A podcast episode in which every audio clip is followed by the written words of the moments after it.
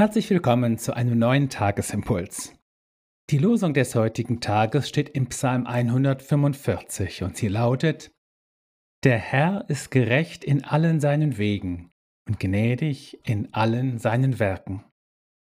Dazu der Lehrtext aus Philippa 1. Bin darin guter Zuversicht, dass der in euch angefangen hat das gute Werk, der wird's auch vollenden bis an den Tag Christi Jesu. Neu denken, das ist heute unsere Überschrift. Zu den großen Verwandlungen und Umwandlungsprozessen auf unserem geistlichen Weg gehört es, einen Sinn und ein Gespür für die Wege und Werke des Herrn zu bekommen, wie es in der Losung heißt.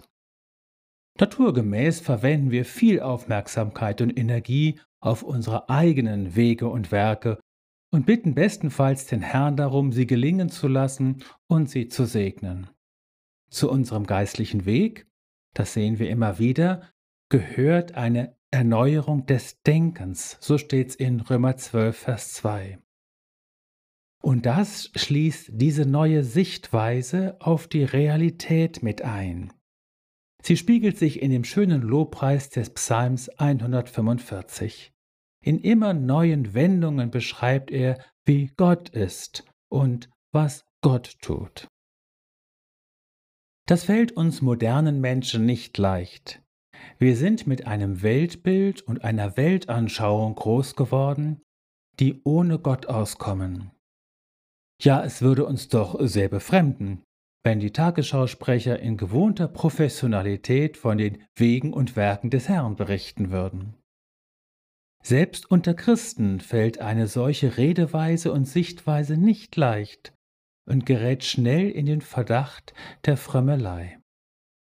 Und doch, einen geistlichen Weg zu gehen bedeutet, eben nicht nur mit dem Sichtbaren, sondern auch mit dem Unsichtbaren zu rechnen, die Sicht und Denkweise nicht auf das Irdische zu begrenzen und zu verengen, sondern die ganze Realität, zu der auch das Himmlische gehört, in den Blick zu bekommen. Das bedeutet im Sinne unserer beiden Bibelworte heute, den Fokus stärker auf das zu richten, was Gott tut und wirkt, als auf die eigene Wirksamkeit, die eigenen Wege und Werke. Genauer gesagt, die eigenen Wege und Werke mit dem Tun Gottes zu synchronisieren. Der Lehrtext spitzt es noch zu.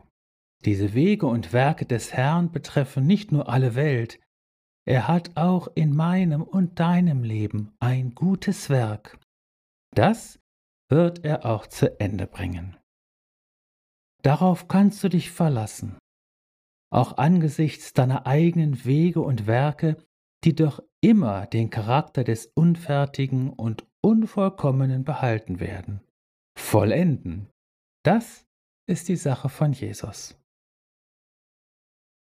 In Jesus bist du gesegnet mit einer neuen Sicht und Denkweise und der Fähigkeit, Gott am Werke zu sehen, in dieser Welt, bei anderen Menschen und in deinem eigenen Leben.